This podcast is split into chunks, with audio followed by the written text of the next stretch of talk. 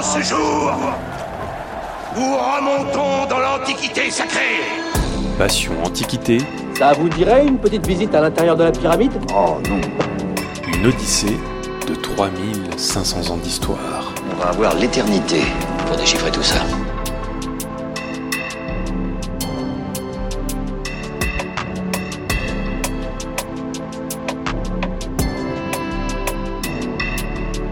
Quand on pense à l'Antiquité, on pense en général à Jules César, les pyramides d'Égypte et peut-être les philosophes grecs.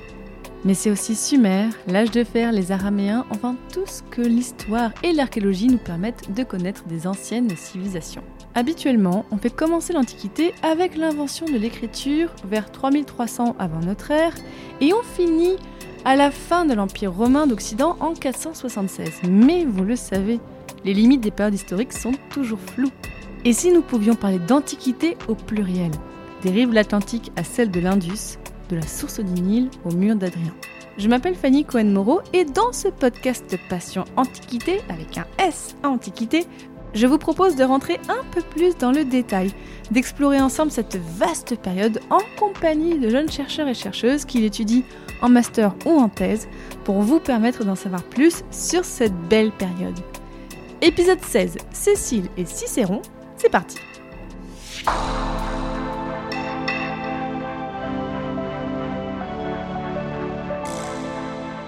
Bonjour à toutes et à tous. Aujourd'hui, je vous propose un voyage au 1er siècle avant notre ère. Et notre guide, notre guide temporel en quelque sorte aujourd'hui, c'est Cécile Julion. Bonjour Cécile. Bonjour. Alors Cécile, tu es doctorante à l'université Grenoble-Alpes et tu fais partie de l'UMR Litéar et du centre de recherche Translatio. Donc depuis 2021, tu fais une thèse sur le sujet les séquences grecques dans la correspondance de Cicéron et tu es sous la codirection de Isabelle Cogitor et de Julie Sorba.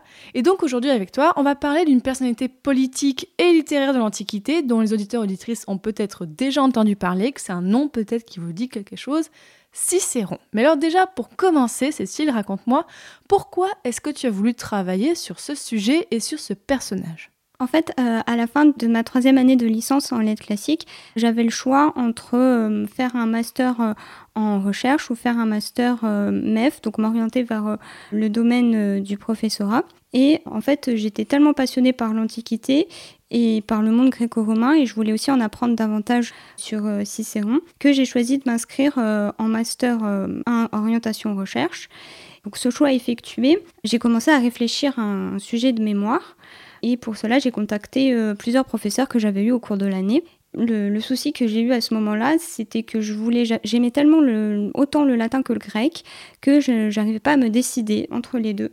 Et c'était vraiment un véritable dilemme pour moi euh, de choisir entre la langue latine et la langue grecque. Or, euh, durant l'année, j'avais assisté à un cours euh, de mes professeurs qui, s'appelle euh, Madame Sophie Aubert-Baillot, qui travaillait justement à ce moment-là sur le grec et la philosophie dans la correspondance de Cicéron. C'est le, le titre du mémoire de son HDR, donc pour être habilité à diriger des recherches.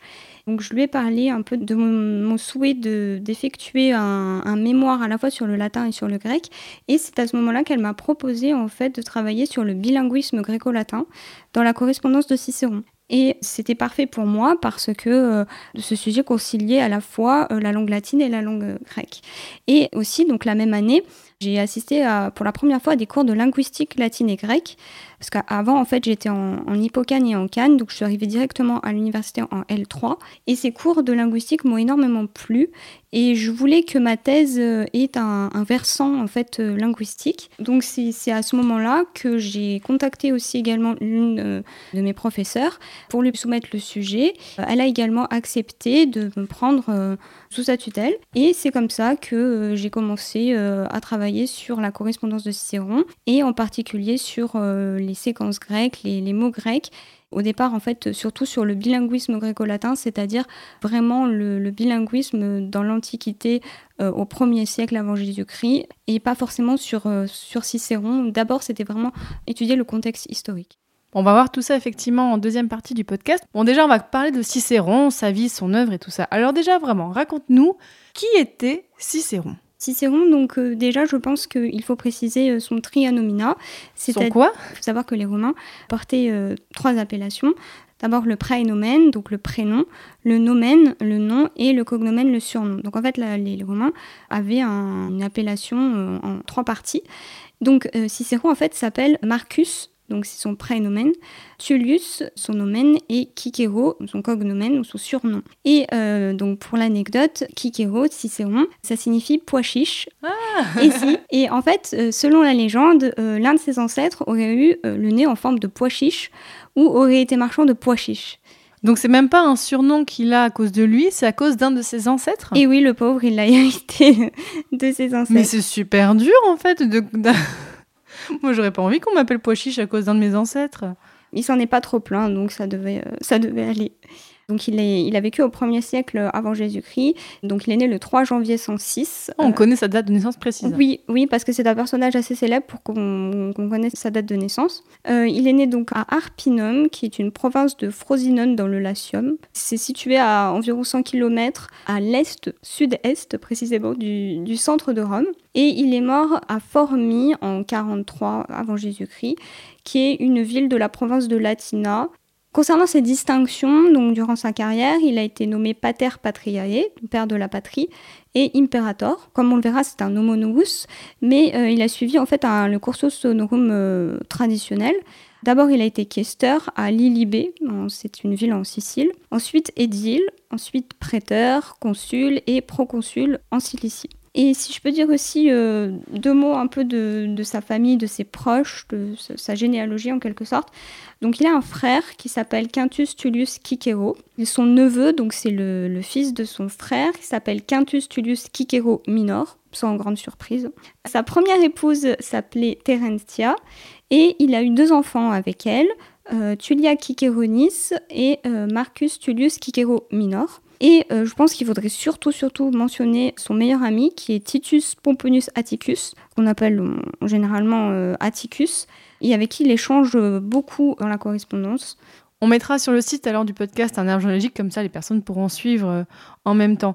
Et d'ailleurs, j'en profite pour faire référence à un autre épisode qu'on a fait. Si toute l'organisation politique à Rome, mais pas que, vous intéresse, allez écouter l'épisode 8 que j'avais fait qui était sur le concept de Respublica donc, et sur les censeurs. On a, parlé de ça, alors c'était sur un temps long, mais on a commencé euh, au 1er siècle avant notre ère, donc on était pile euh, dans l'époque quand on a commencé. Alors, donc tu as dit effectivement, donc Cicéron est un personnage important qui a une grande carrière. Mais après, il y en a eu plein, des hommes importants avec une grande carrière dans l'Antiquité.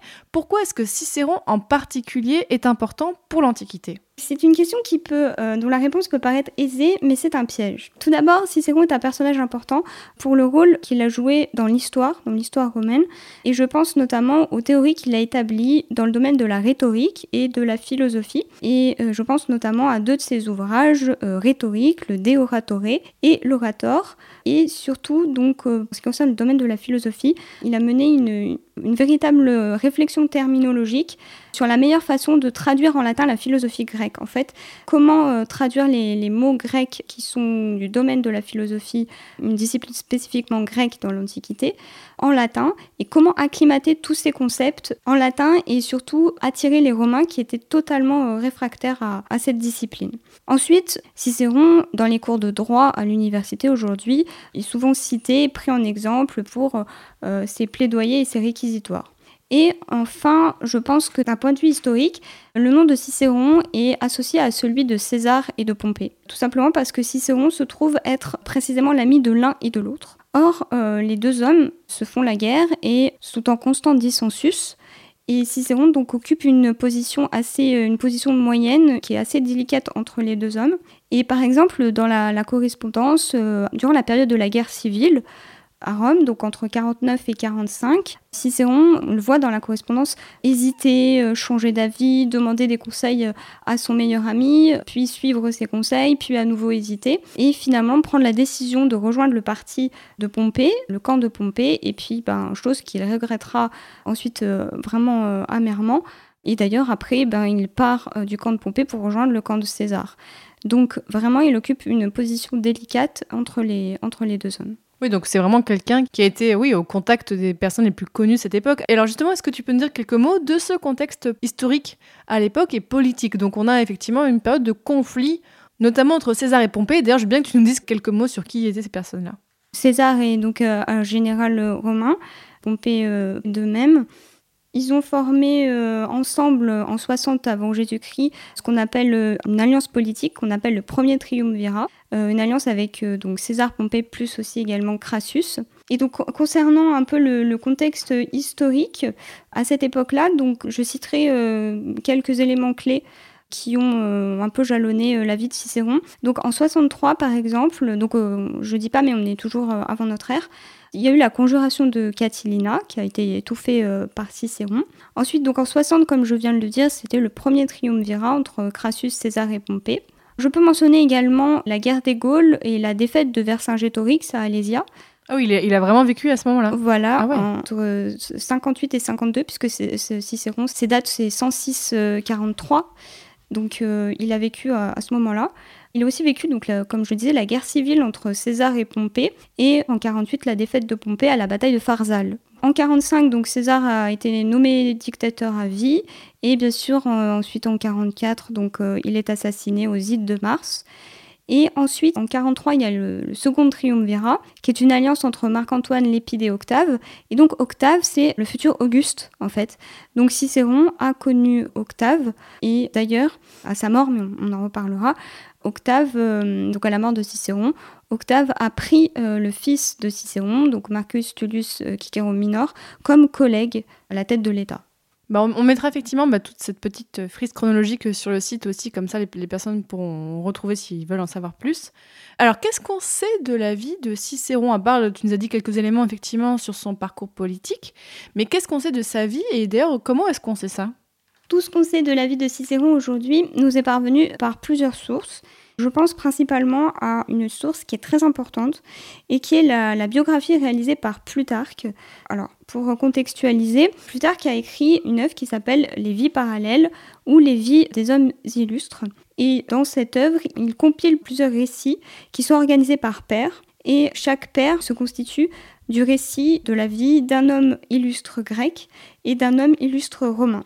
Et Cicéron est associé à Démosthène. Et plus tard que c'est juste un siècle après Cicéron. Donc euh, là, euh, c'est pas comme quand parfois on a des personnes qui écrivent sur certaines personnes des siècles et des siècles et des siècles après. Là, c'était assez frais, il avait des sources presque quasiment directes.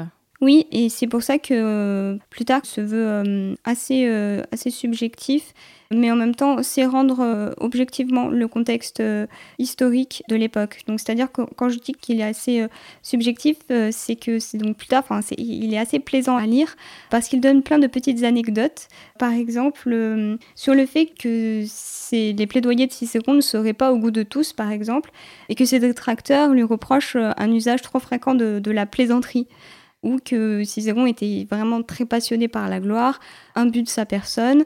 Donc voilà, il sait mêler les éléments subjectifs et objectifs, puisque également il va euh, mentionner plusieurs affaires que Cicéron euh, a défendues, ou des plaidoiries et des, réquisitoires, par exemple l'affaire Vérès, la conspiration de Catilina, l'affaire Claudius, l'affaire Milon. Et donc ça, ce sont euh, le récit de tous les grands procès euh, historiques. Je pense aussi à également une deuxième source, c'est bien sûr la correspondance sur laquelle je travaille. Je pense que c'est un document vraiment très précieux, tout simplement parce qu'il s'agit, et on l'oublie souvent, mais il s'agit de véritables lettres qui ont été rédigées par des personnages qui ont réellement existé et dans la correspondance, en fait, on oublie un peu euh, l'érudit, l'homme de lettres, l'orateur, l'avocat qui était Cicéron. Et c'est vraiment euh, l'homme qui transparaît. Et c'est en lisant les lettres qu'on se rend compte que Cicéron est avant tout un être humain, comme nous tous, avec ses fragilités, ses faiblesses, ses qualités, ses défauts. Et même si euh, le premier siècle avant notre ère peut nous sembler un siècle très éloigné, de nous, de notre société, de la vie que nous menons euh, au quotidien. En fait, Cicéron, quand on lit les lettres, il était occupé par les mêmes tâches, c'est-à-dire euh, se rendre au forum euh, pour faire des courses, aller au terme pour se détendre, mais en même temps tout en, menant la vie d'un érudit, c'est-à-dire en cultivant une, activité intellectuelle intense, en réfléchissant seul, mais aussi en intégrant des, réunions, des cercles d'érudits. C'est d'ailleurs ainsi qu'il a conçu la plupart de, ses œuvres en fait euh, philosophiques qui prennent la forme de dialogue. Et finalement, donc les, Romains n'étaient pas si différents euh, de, nous. Oui, parce qu'en fait, parfois, quand on pense aux lettres qui sont écrites par des philosophes ou par des auteurs dans l'Antiquité. Alors peut-être, alors attention, là c'est mes restes de d'études qui me font rappeler ça. Il y a peut-être peut-être que les gens qui nous écoutent connaissent la lettre à Ménécée. Lettre à Ménécée, ça a été écrit donc par Épicure, donc qui était un philosophe donc grec du 3 siècle avant notre ère, où là, c'est pas une vraie lettre, en fait, c'est plus un discours philosophique. Il parle pas trop de sa vie personnelle, enfin, il me semble. Alors que là, ce que tu me dis, c'est dans les lettres de Cicéron, on est vraiment sur. Il nous donne un petit peu de sa vie quotidienne, même si, bien sûr, il parle de philosophie aussi. Oui, exactement. Alors en fait, il faut distinguer euh, plusieurs formes dans les, lettres de, Cicéron. Mais en fait, et je pense que c'est vraiment le propre de la lettre telle qu'on la conçoit aujourd'hui. Et d'ailleurs, Cicéron le dit lui-même, en fait, la lettre pour Cicéron s'apparente à une conversation entre des amis absents. Il le dit dans les Philippiques, conloquia absentium amicorum. Donc il le dit même euh, dans une de ses lettres euh, qu'il éprouve, donc j'éprouve un soulagement quand je te parle dans l'absence, adlewar cum loquor recum absens, c'est-à-dire que pour lui, la lettre est un support pour euh, parler de lui-même, même un, je dirais un effet parfois euh, thérapeutique. Il y a d'autres lettres qui sont des, lettres euh, beaucoup plus sérieuses, notamment euh, les lettres de recommandation, où il, recommande certains individus à des personnes haut gradées dans la société. En fait, il contribue à les faire connaître pour qu'ils puissent ensuite développer des relations à la fois politiques et économiques. Mais c'est pas la majorité des lettres. La majorité des lettres, c'est vraiment voilà, une conversation entre amis absents.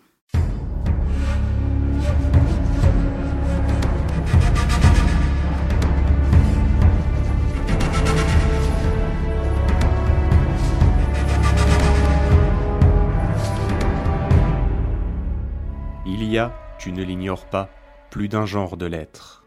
Mais entre tous, le plus authentique, c'est celui auquel on doit l'invention même des lettres, celui qui est né du désir d'informer des absents, quand il était intéressant pour eux, ou pour nous, qu'ils fussent instruits de quelque chose. Ce n'est certain pas une lettre de ce genre que tu attends de moi, car sur tes affaires domestiques, ta maison te fournit des correspondants et des messagers. Et quant aux miennes, rien de neuf. Il y a deux autres genres de lettres, et qui font mes délices. L'un est familier et plaisant, l'autre sérieux et grave. Lettre de Cicéron à Curion en l'année 53. Alors quand j'ai préparé ce podcast, j'aime bien en fait en demander aux auditeurs auditrices sur le Discord. Donc le Discord, c'est un peu une sorte de forum parce que si vous soutenez Passion médiéviste, vous pouvez accéder à ce Discord. Et en fait, bah, j'aime bien demander aux gens s'ils ont des idées de questions sur les sujets. Alors j'ai une question pour toi de Tom Sainz. Je le salue, il est très actif et très sympathique. Il me demandait alors comment Cicéron était vu par les autres sénateurs, lui qui était homo novus? Et tu as dit ce terme tout à l'heure et je pense que c'est bien qu'on s'y attarde un petit peu. Donc euh, voilà, raconte-nous pourquoi est-ce qu'il était vu comme ça? D'après ce que je sais de Cicéron, et notamment donc principalement euh, dans la correspondance, en fait, il parle quasiment pas du tout du fait qu'il était homo novus. Donc ça veut dire quoi homo novus Donc c'est-à-dire un homme nouveau et euh, ce qu'on pourrait dire en fait euh, aujourd'hui donc qu'il s'est fait tout seul. La définition exacte d'homo novus pour qui s'applique à l'Antiquité, c'est-à-dire qu'en fait, il a fait une carrière politique sans jouir des privilèges qui étaient liés à la naissance dans la, la classe des sénateurs. Donc tu veux dire qu'il n'était pas du tout issu d'une famille déjà de sénateurs non, il n'était euh, pas issu d'une famille euh, de, sénateurs, il était issu d'une famille traditionnelle euh, romaine, pas vraiment aisée, on pourrait dire la classe moyenne aujourd'hui. Et donc en fait, il représente en quelque sorte la montée en puissance de la classe moyenne aisée romaine. Et on dit que c'est un homo novus, qu'il a beaucoup, euh, beaucoup de mérite justement d'être parvenu euh, là où, il est parvenu, parce qu'il a gravi les échelons uniquement euh, par la force de sa pensée et grâce à ses discours, ses plaidoyers, ses réquisitoires. Et c'est ainsi qu'il est arrivé à s'imposer comme l'un des premiers intellectuels de la politique à Rome. Concernant le jugement que les autres sénateurs portaient contre lui, je pense qu'il était apprécié par une certaine fange de la société romaine, donc en fait euh, la, classe moyenne euh, aisée, je, pense. Mais il avait quand même euh, certains adversaires, certains détracteurs. Et je pense en particulier à Catilina, qui était un sénateur, avec justement l'affaire de la conjuration de Catilina, qu'il a déjouée. Et alors, tu nous as déjà dit plusieurs fois, mais je pense que c'est bien qu'on résume un petit peu et qu'on fasse le point. Quels écrits de Cicéron nous sont parvenus? Quels sont les plus célèbres écrits de Cicéron? Alors, beaucoup d'écrits nous sont parvenus, donc euh, je les ai classés par genre. Donc tout d'abord, je parlerai des plaidoiries et des réquisitoires. Donc on en a 88 qui sont connus. 88 Mais c'est énorme C'est euh, le genre euh, qui a le plus de, succès et qui a été le mieux conservé. Donc on en a 58 qui sont conservés. Et le reste, en fait, est repéré par des titres qui sont cités dans les œuvres d'autres auteurs ou des fragments. Donc parmi les plaidoiries et les réquisitoires euh, célèbres, je peux en citer plusieurs. Donc il s'intitule soit pro et le nom de l'individu, soit in plus le nom de l'individu. Donc en fait, pro, ça signifie que c'est un plaidoyer et in, donc signifie que c'est un réquisitoire. Donc par exemple, par ordre chronologique, je peux citer en 80 le Pro Roscio Amerino pour Sextus Roscius d'Améry, qui est sa première plaidoirie. Et il me semble qu'il avait 27 ans, donc il était tout jeune. Et c'est avec euh, cette première euh, plaidoirie qu'il a euh, connu le, succès. Ensuite, il y a l'affaire Vérès, donc le contre Vérès en 70. Et ensuite, donc Cicéron en 57, en fait, a vécu un épisode tragique dans sa vie. Il a été condamné à l'exil.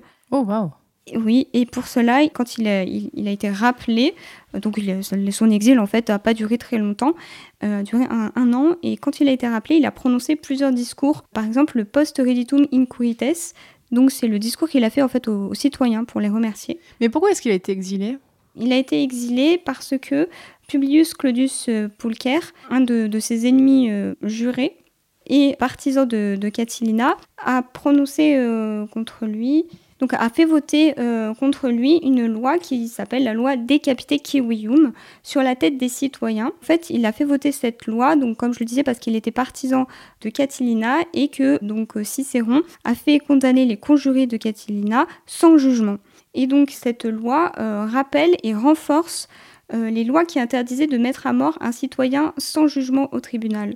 C'est alors qu'il a doublé cette loi d'une autre loi qui s'appelle rogatio, c'est-à-dire un projet de loi qui est présenté au peuple. Et cette loi nommerait Cicéron et le contraindrait à l'exil, justement pour le punir d'avoir mis à mort sans jugement au préalable euh, les partisans de, de Catilina. Oui, c'était une vraie punition pour quelque chose qu'on pourrait qualifier quand même de légitime, dans le sens, bah oui, il a, il a un peu fait n'importe quoi là quand même. Alors oui, tout à fait. Donc ça, c'est mon jugement personnel, mais je pense que Cicéron s'est vraiment précipité et que c'est un peu son orgueil, son ego qui a été blessé. C'est pour ça qu'il a réagi euh, aussi rapidement et, a fait condamner sans jugement les, conjurés. C'était vraiment euh, une haine personnelle et il n'a pas été euh, impartial comme la justice le, voudrait. Donc, si on revient aux écrits de Cicéron, donc tu l'as dit, effectivement, on a les plaidoiries. Qu'est-ce qu'on a encore comme autre genre de textes de sa part? Alors, on a aussi les traités de rhétorique. Donc, j'ai déjà cité le De Oratore, de l'orateur. Également le De Optimo Genere Oratorum, très important, sur le meilleur genre d'orateur, où Cicéron en fait donne la définition de ce qu'est l'orateur pour lui et de comment parvenir, comment être orateur et euh, toutes les techniques, les, astuces. Et euh, aussi donc l'orateur sur l'orateur, qui complète un peu euh, le De Oratore sur l'art oratoire. Ensuite, on a les œuvres philosophiques aussi. Euh, on peut citer le De Republica, le De Legibus, donc le De la République des lois. Je pense que j'inclurai aussi la Consolatio qu'il a écrite lui-même en fait à la mort de sa fille pour se, soulager. Donc c'est vraiment l'écrit thérapeutique pour soulager sa peine, son chagrin. Elle est morte de quoi, sa fille? On ne sait pas vraiment encore, enfin, forcément avec certitude, mais euh, probablement à la suite euh, d'un accouchement euh, un peu compliqué. Elle serait morte en couche. Et ça a été vraiment terrible pour Cicéron. Et dans les lettres de la correspondance sont vraiment très émouvantes. Donc c'est des lettres de la période 45-46 avant notre ère. Toujours dans les écrits philosophiques, on a aussi donc les académiques, les tusculanes, peut citer aussi le De Divinationne, de la divination, le De Officis, des devoirs. Ensuite, bien sûr, donc la correspondance. Et je voudrais insister euh, sur aussi euh, la poésie, parce qu'on ne le sait pas euh, vraiment souvent, mais Cicéron a écrit des poèmes plusieurs poèmes. Donc en fait, ce sont pour la plupart des œuvres perdues. On a quelques fragments pour certains poèmes. Et c'est surtout des, des, œuvres de jeunesse. Et surtout, et je d'ailleurs j'ai eu l'occasion de l'étudier euh, au cours de mes recherches en Master 2, euh, il a traduit ou euh, plus précisément adapté en latin des poèmes grecs comme les phénomènes d'Aratos de, Solès. Donc en cela, il a contribué à faire connaître des écrits qui étaient complètement oubliés à son époque. Tiens, d'ailleurs, est-ce que tu peux aussi nous citer qu'est-ce qu'on a comme grand auteur à cette époque qu'on connaît encore aujourd'hui? D'abord, donc dans le domaine politique, donc on en a un peu parlé, euh, Crassus, Jules César, Pompée, donc c'est le premier triumvirat, et Marc-Antoine Lépide, Octave, le deuxième triumvirat. Mais euh, donc pour vraiment les auteurs, donc en ce qui concerne la littérature et la philosophie, euh, je pense en particulier à Lucrèce, avec qui il partage donc sa connaissance de la philosophie épicurienne. Catulle, donc Catulle c'est un poète qui donc ils ont un, ils partagent un, intérêt commun pour la poésie et l'esthétique alexandrine et euh, il y a aussi Varon avec qui il échange beaucoup pour euh, donc son goût du savoir et également ses relations d'amitié. Donc on l'a dit effectivement, Cécile, tu étudies donc spécifiquement la correspondance de Cicéron. On a parlé un peu déjà de son contenu, des gens à qui il l'adresse. Est-ce que tu peux nous dire aussi, est-ce que cette correspondance est exceptionnelle pour cette époque? Ou est-ce que finalement c'est assez commun d'avoir autant de lettres envoyées par un personnage comme ça de l'Antiquité?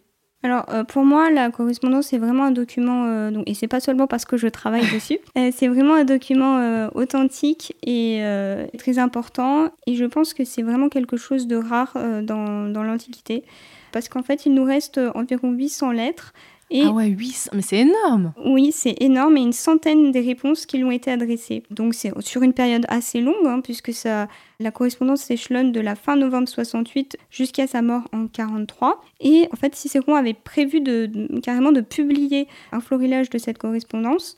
Mais donc, il y a de nombreux débats parce qu'en en fait, euh, plus de lettres ont été publiées que Cicéron ne l'aurait souhaité. Ah.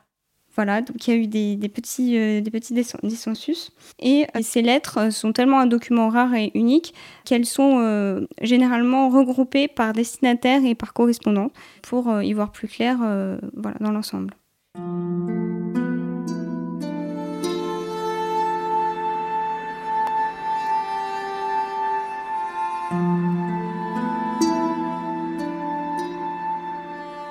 Je préfère quand l'enfant commence par le grec parce que le latin étant davantage utilisé, nous nous en imprégnons de toute façon même sans le vouloir, et aussi parce qu'il doit être instruit d'abord dans les lettres grecques, où les nôtres ont pris leur source. Je ne voudrais pas cependant qu'en suivant ce conseil on cherche à trop bien faire au point que l'enfant ne parle ou n'apprenne pendant trop longtemps que le grec, ce qui est le cas pour la plupart. Cette habitude entraîne l'apparition d'un grand nombre de défauts de prononciation l'élocution étant déformée par un accent étranger, ainsi que d'incorrection de langage. Les tours grecques implantées par un usage répété persistent aussi, d'une manière particulièrement tenace, dans un système linguistique différent. C'est pour cette raison que le latin doit suivre de près et aller sans tarder de conserve avec le grec. Ainsi, en consacrant un soin égal à l'une et à l'autre langue, nous éviterons que l'une fasse tort l'autre.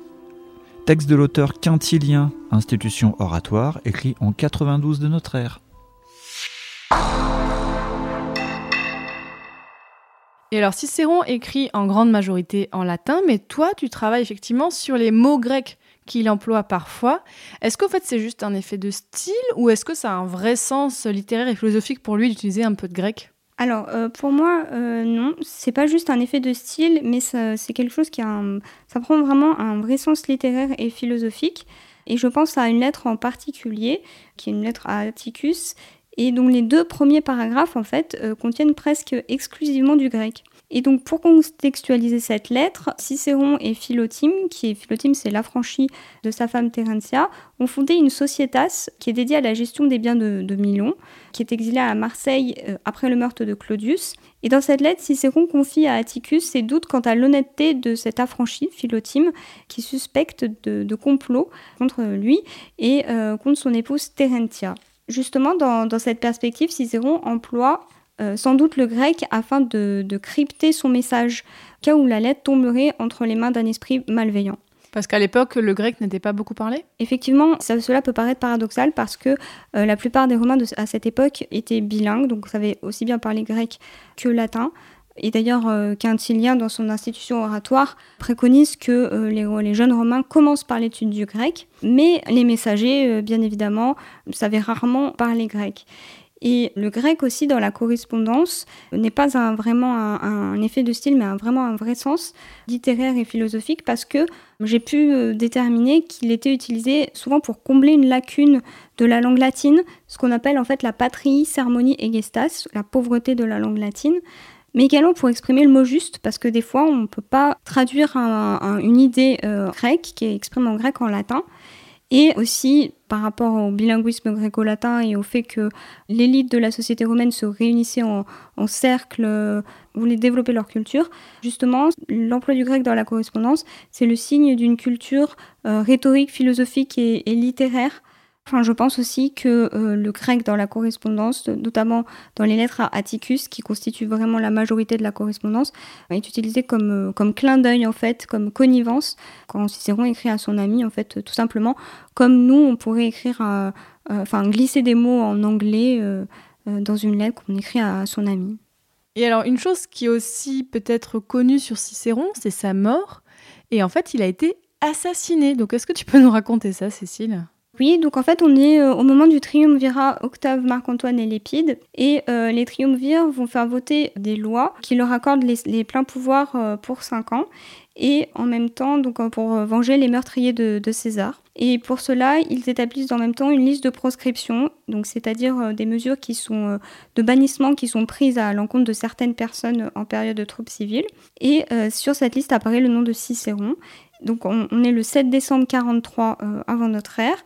Cicéron est dans sa villa de Gaète et il est prêt à s'enfuir. Et alors là, je vais passer la parole à Plutarque, qui dans sa vie de, Cicéron, justement, euh, décrit très précisément euh, la mort de Cicéron. À ce moment survinrent les meurtriers. C'était le centurion Erénius et le tribun militaire Popilus que Cicéron avait autrefois défendu dans une accusation de parricide. Le tribun, prenant quelques hommes avec lui, se précipita. Cicéron l'entendit arriver et ordonna à ses serviteurs de déposer la salitière. Lui-même portant, d'un geste qui lui était familier, la main gauche à son menton, regarda fixement ses meurtriers. Il était couvert de poussière, avait les cheveux en désordre et le visage contracté par l'angoisse. Il tendit le cou à l'assassin hors de la litière. Suivant l'ordre d'Antoine, on lui coupa la tête et les mains, ses mains avec lesquelles il avait écrit les Philippiques. Wow, c'est dur, dis donc, euh, comme description. Oui, c'est une description très très difficile, très émouvante. D'autant plus qu'on sait aussi que donc euh, son frère euh, Quintus et son neveu, donc le fils de son frère, ont été tués dans leur ville natale d'Arpinum, à laquelle ils étaient vraiment très attachés. Et quand même note positive, c'est que son fils Marcus Tullius Cicero Minor, lui a échappé à la mort comme je, l'ai dit aussi, donc euh, ensuite Octave qui est devenu Auguste, donc euh, l'a pris comme euh, collègue lors de son consulat. Ça veut dire quoi comme collègue? C'est-à-dire qu'il, plus qu'un collègue qui, c'est-à-dire avec quelqu'un avec qui il partage le pouvoir, c'est plutôt qu'il l'a pris un peu comme sous son aile, c'est-à-dire comme protégé. Et d'ailleurs, à la suite euh, de la mort de Cicéron, les statues de Marc-Antoine ont été abattues et tous les honneurs qui lui avaient été décernés ont été annulés. Et surtout, donc Plutarque nous dit que le pouvoir divin euh, accorda à la maison de Cicéron le soin d'assurer la punition finale d'Antoine. Donc il dit euh, la, maison de Cicéron, ton kikeron oikon, c'est-à-dire qu'en fait aucun Antonius ne pourrait recevoir à présent le prénom de Marcus. Ah oui, effectivement, donc ça a eu des grosses conséquences. Oui, ça a eu beaucoup de, conséquences et ensuite euh, on a perdu un peu la trace du fils de Cicéron, de Marcus Tullius Cicéron Minor. Voilà, on sait qu'il a été euh, le protégé d'Octave, qui est devenu Auguste, mais on n'en sait pas plus. Alors Cécile, je voulais te demander aussi, une fois qu'on a parlé de Cicéron et de sa vie, de ses œuvres, comment toi se passe ta thèse? Alors, ma thèse euh, se passe relativement bien. Donc, pour rappel, je suis en deuxième, je termine ma deuxième année de, oui, tu viens de commencer. Je viens de commencer, mais je suis financée euh, sur euh, trois ans. Euh, donc on nous demande normalement de finir la thèse en trois ans, ce qui est souvent difficile dans le domaine des, sciences humaines et sociales. Donc oui, c'est plutôt 4-5 ans en général. Voilà, c'est plutôt 4-5 ans. C'est pour ça qu'ensuite je compte postuler pour un poste d'ATER ou donner des cours pour avoir un, un, revenu. Et donc ma thèse se passe, je dirais, relativement bien, mais j'ai quand même, je dois souligner, toujours l'impression d'être en retard de courir après le temps. Pourquoi tu as cette impression? Parce que euh, je, pense que euh, par rapport au calendrier que je m'étais fixé au tout début de ma thèse, parce qu'on nous demande un, calendrier prévisionnel, je ne suis pas dans les temps concernant certaines tâches, et notamment euh, le, relevé des données de, mon corpus, donc c'est-à-dire le relevé de l'ensemble des mots grecs de la correspondance, la correspondance qui compte 11 volumes, donc euh, c'est-à-dire dans l'édition française des belles lettres sur laquelle je travaille, 954 lettres, sachant que il y a presque dans chaque lettre un ou deux mots grecs. Voilà, c'est un gros travail. Mais justement, en fait, euh, je suis très bien intégrée euh, dans mon laboratoire, le LITEAR, et euh, aussi à l'école doctorale à laquelle je suis affiliée, qui est l'EDLLSH. Et également, bien sûr, par mes deux directrices de thèse, qui sont toujours disponibles pour moi, toujours à l'écoute pour répondre à mes questions. Et je suis aussi soutenue dans mon laboratoire par tous les autres doctorants, on se soutient les uns les autres. À ce titre, d'ailleurs, je suis la présidente de l'association des doctorants de notre laboratoire qui s'appelle l'ITESAR. Et donc, c'est une, association, euh, une petite association qui compte peu de membres, mais on essaie tous ensemble d'organiser euh, plusieurs euh, événements. Et est-ce que tu as eu des bonnes surprises dans tes recherches? Alors, je dirais pas que j'ai eu de bonnes surprises, mais plutôt de belles opportunités. Parce qu'effectivement, euh, j'ai eu euh, la possibilité de postuler pour euh, une bourse de recherche à l'école française de Rome à la fin de ma première année. Donc, j'ai monté le dossier avec l'aide de mes directrices de thèse et j'ai eu la chance d'obtenir la bourse. Oh waouh Ah oui, c'est super ça Voilà, donc j'ai eu une bourse d'un mois de recherche euh, à Rome, à l'école française de Rome, qui est située vraiment au centre historique de Rome, place Navone. Oui, donc c'est une, c'est une école où en fait, si on étudie l'Italie, si on étudie, voilà, bon, quelle que soit la période, en fait, on peut voilà, avoir des bourses de recherche, parce que j'avais une invitée en Bastion médiéviste qui l'avait eu aussi, et c'est pas mal, effectivement, pour avoir accès à pas mal de, pas mal de sources supplémentaires, pas mal de réseaux aussi, non C'est ça? Oui, effectivement, parce qu'en fait, moi, euh, je voulais euh, aller à Rome pour consulter des manuscrits qui renferment des lettres de la correspondance, et ces manuscrits sont, conservés à la Bibliothèque apostolique vaticane. Ça a été l'occasion pour moi, en fait, de, pénétrer dans cette très prestigieuse bibliothèque.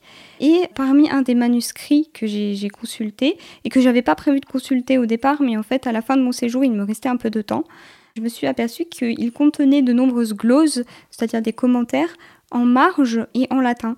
Et ces commentaires traduisaient certains mots grecs qui étaient employés dans la lettre.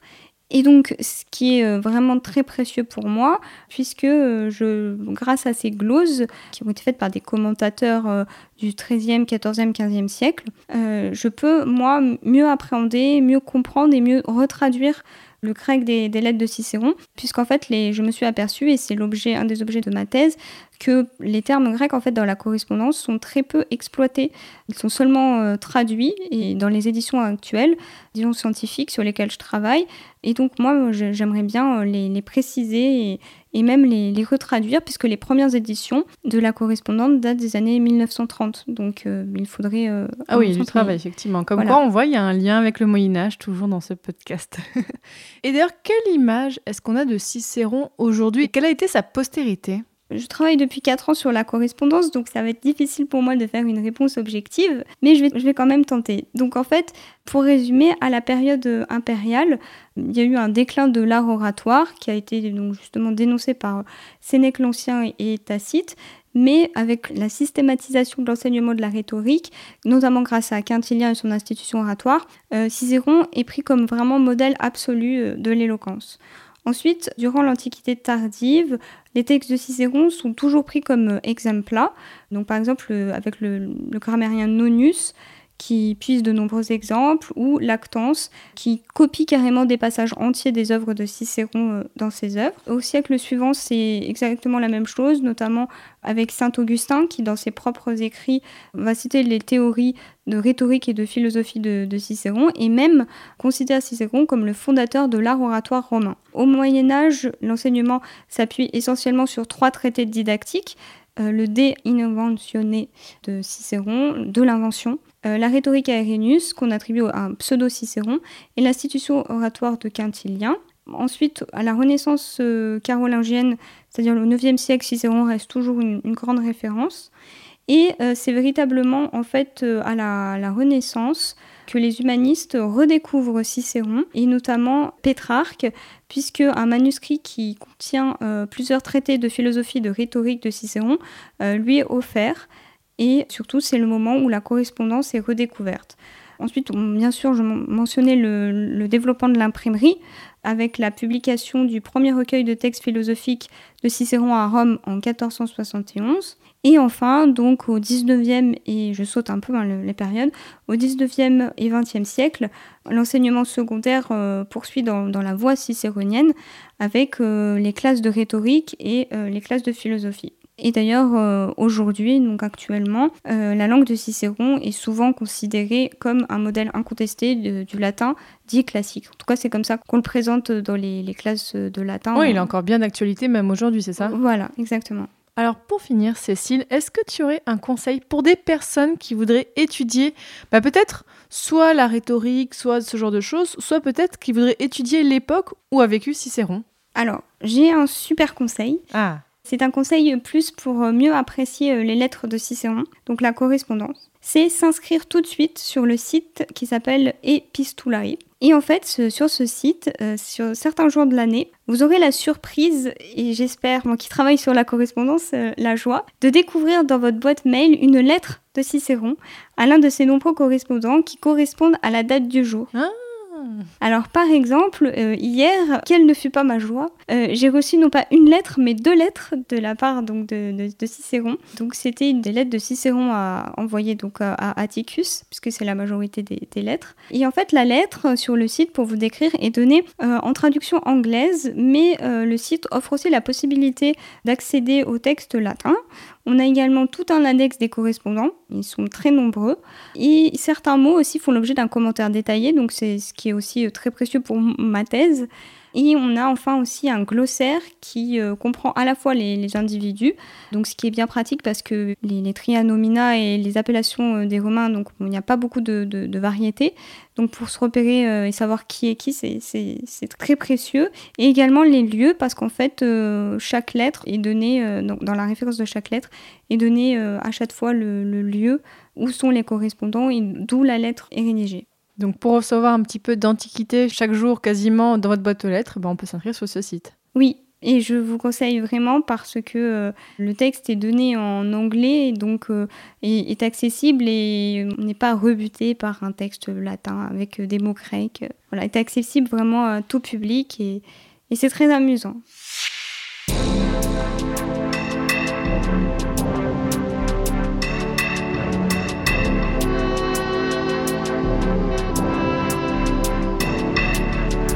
Maintenant, chers auditeurs et auditrices, vous en savez beaucoup plus sur qui était Cicéron et quels étaient ses écrits.